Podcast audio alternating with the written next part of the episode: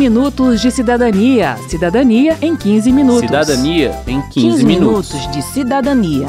Cidadania em 15 Cidadania minutos. em 15 minutos. Xenofobia é crime, assim como racismo é uma forma de preconceito, mas em função da nacionalidade da pessoa. E como todo tipo de discriminação se combate também com educação, este 15 minutos de cidadania vai falar sobre a nova lei brasileira de migração, que ao contrário de expulsar os imigrantes que aqui chegam, busca acolhê-los. Eu sou José Carlos Oliveira. Eu sou Verônica Lima. Vamos começar com algumas definições. Migrante é toda pessoa que se muda de seu lugar habitual ou de seu local de nascimento para outro lugar, região ou país. É o termo mais genérico que indica a mudança de local de residência. De acordo com a nossa lei, a pessoa que vem de fora e fixa residência temporária ou definitiva no Brasil é imigrante. Já o brasileiro que se estabelece no exterior é um emigrante. Apátrida é a pessoa que não é considerada como nacional por nenhum país do mundo, ou seja, sem pátria.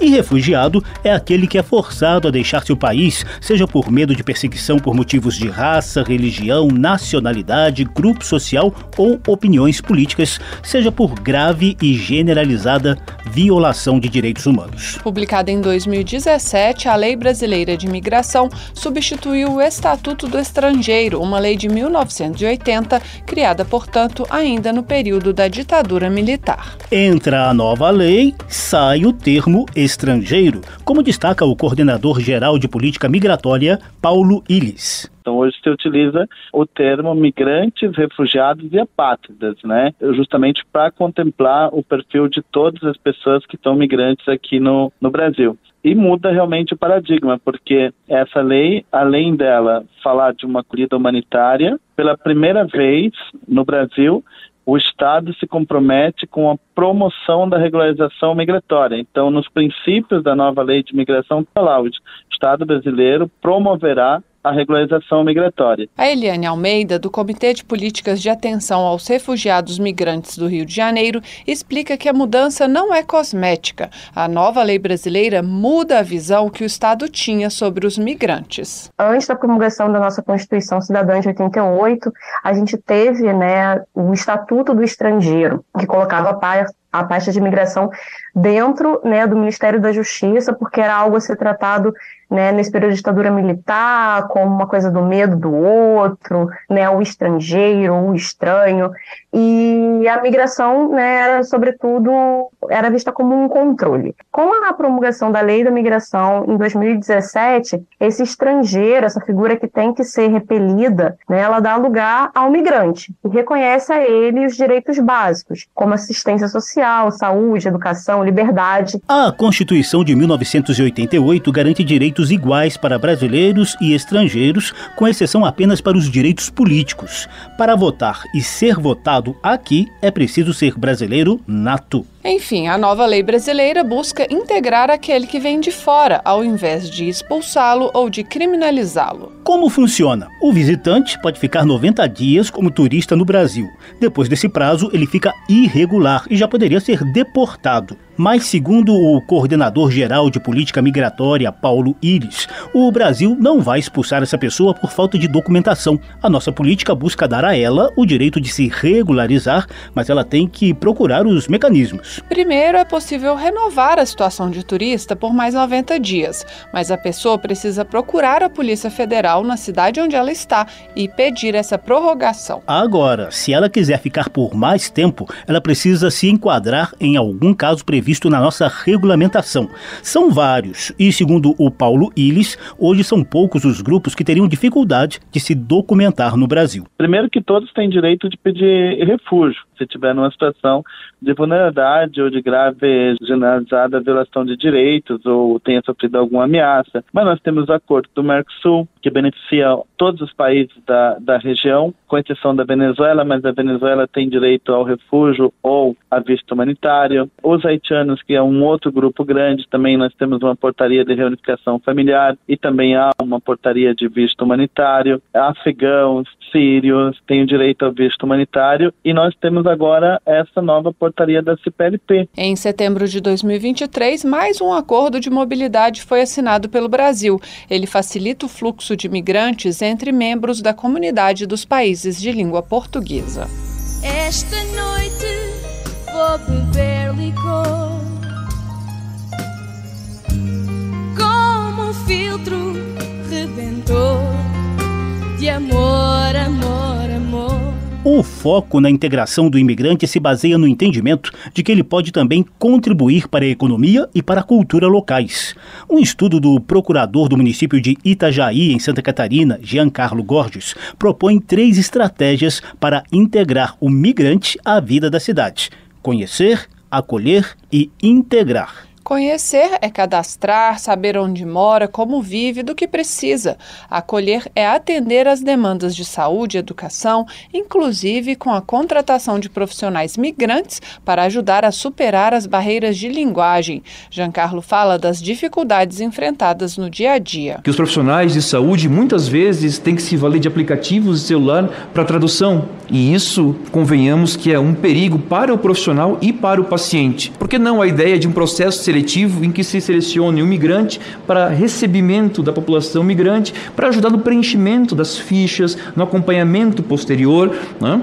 No município de Itajaí, que não tem 300 mil habitantes, 365 alunos de nacionalidades estrangeiras. E eu não estou falando só hispânica, né? Do Haiti ou venezuelana, africanos, Estados Unidos, Japão. Como é que se coordena uma base de educação para essa gama de nacionalidades? A terceira estratégia seria a integração econômica. Para isso, a Univale, Universidade do Vale do Itajaí, criou uma incubadora de cooperativas, diz Giancarlo. Se nós conseguimos integrar um migrante, microcrédito, cooperativismo, e uh, o ensino para uma profissão, de acordo com aquele município ou aquele estado, tenha mais eficiência. Então nós precisamos atrair e reter talentos. Bem, mas como não é difícil de imaginar, não são todos os municípios que conseguem ter uma política dedicada aos migrantes. Para o Roberto Portela, do Fórum Nacional de Conselhos e Comitês Estaduais para Refugiados, Apátridas e Imigrantes, precisamos urgentemente de uma política estruturada para orientar servidores públicos no atendimento dessas pessoas. Naturalmente, quando o município ou o estado não tem um direcionamento na prestação de serviço, o que se aproxima mais dessa condição é a população em situação de rua. Então, os migrantes são vistos, na maioria dos municípios, como candidatos a uma extensão da política da população em situação de rua. E o que é que acontece nesse processo de analogia com a política de população em situação de rua? Uma sombra total, um grupo humano que é jogado para debaixo do tapete, porque os equipamentos e a política ela não atende integralmente aos refugiados e imigrantes. Bem, a lei de imigração determina que o governo faça exatamente isso. Organize as ações voltadas para migrantes por meio da Política Nacional de Migrações, Refúgio e Apatridia. E desde janeiro de 2023, o Ministério da Justiça trabalha na elaboração dessa nova normativa. Foram criados cinco grupos de trabalho para pensar os cinco eixos da nova política: regularização migratória, integração local, promoção de direitos com combate à xenofobia, ao preconceito e à discriminação, participação social e relações internacionais. Algumas ações já estão sendo realizadas antes mesmo de o documento ficar pronto, como a organização da segunda Comigrar, Conferência Nacional de Migrações, Refúgio e Apatridia, para junho de 2024, que faz referência ao eixo de participação social.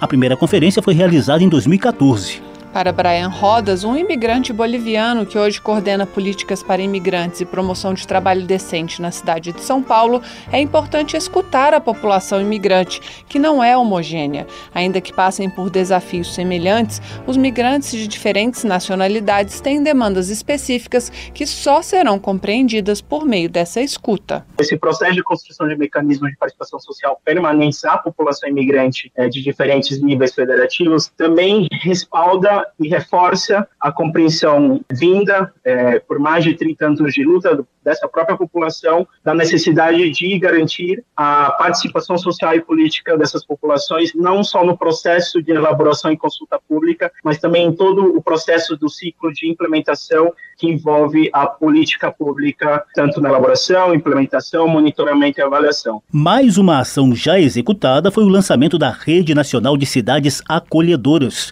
para fortalecer o trabalho dos municípios na integração dos migrantes. Isso porque, pela lei, a política migratória deve ser executada pelo governo federal em cooperação com os estados, Distrito Federal e os municípios, além de organizações da sociedade civil, organismos internacionais e entidades privadas. Outro elemento importante de uma boa política migratória é a constância, defende a Eliane Almeida, do Comitê de Políticas de Atenção aos Refugiados Migrantes do Rio de Janeiro.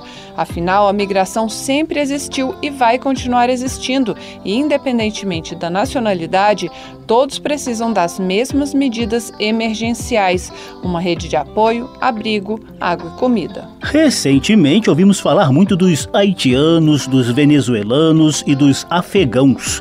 Mas, segundo a Maria da Luz, do Fórum Nacional de Conselhos e Comitês Estaduais para Refugiados, Apátridas e Imigrantes, só pelas fronteiras do Acre passaram pessoas de mais de 40 nacionalidades. Outro dado, de acordo com o relatório Refúgio em Números, apenas em 2022, no Brasil, foram feitas mais de 50 mil solicitações de refúgio por pessoas de 139 países. Maria da Luz concorda que as políticas precisam ser duradouras, pois a atuação fragmentada do Estado abre brechas para crimes como tráfico humano, trabalho escravo e xenofobia, além de condições precárias de vida. Sabemos que as migrações de crise podem sim ocasionar movimentos e muitas pessoas podem chegar de um momento para o outro no Brasil. A exemplo dos afeganistanos, dos haitianos, de outras coisas que já, outros momentos que já aconteceram.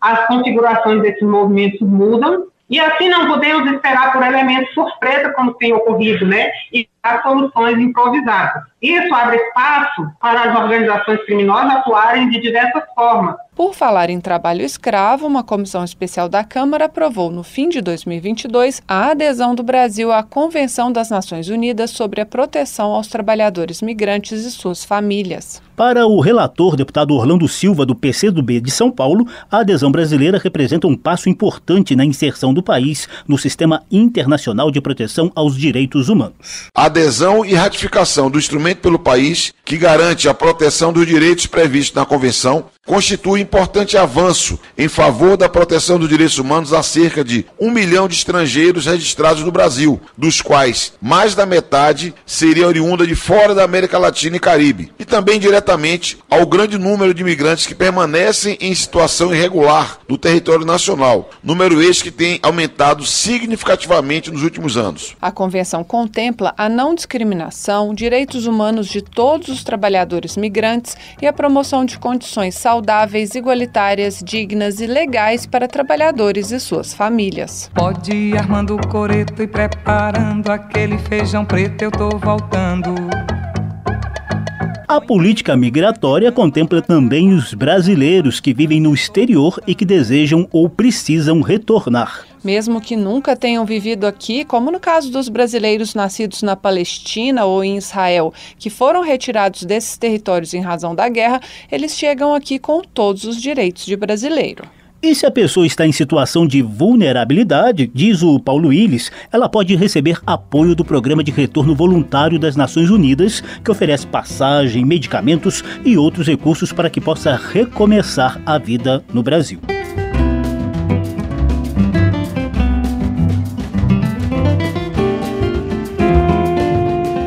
Termina aqui o 15 Minutos de Cidadania, que teve produção de Cristiane Baker e de Lucélia Cristina, reportagem em texto de Verônica Lima, com informações da Rádio Câmara, trabalhos técnicos de Indalécio Vanderlei, edição de Ana Raquel Macedo, apresentação de Verônica Lima e de José Carlos Oliveira. Se você tem alguma dúvida, mande para gente. O e-mail é rádio.câmara.leg.br e o WhatsApp é 61 999 78 90 80. O 15 Minutos de Cidadania é produzido pela Rádio Câmara e transmitido pelas rádios parceiras em todo o Brasil, como a Rádio Web Gratidão de Camaragibe, Pernambuco. Você pode conferir todas as edições do programa no site radio.câmara.leg.br e no seu agregador de podcast preferido. Uma boa semana e até o próximo programa. 15 minutos de cidadania. Cidadania em 15 minutos. Cidadania em 15, 15 minutos. minutos de cidadania. Cidadania em 15 Cidadania minutos. em 15 minutos.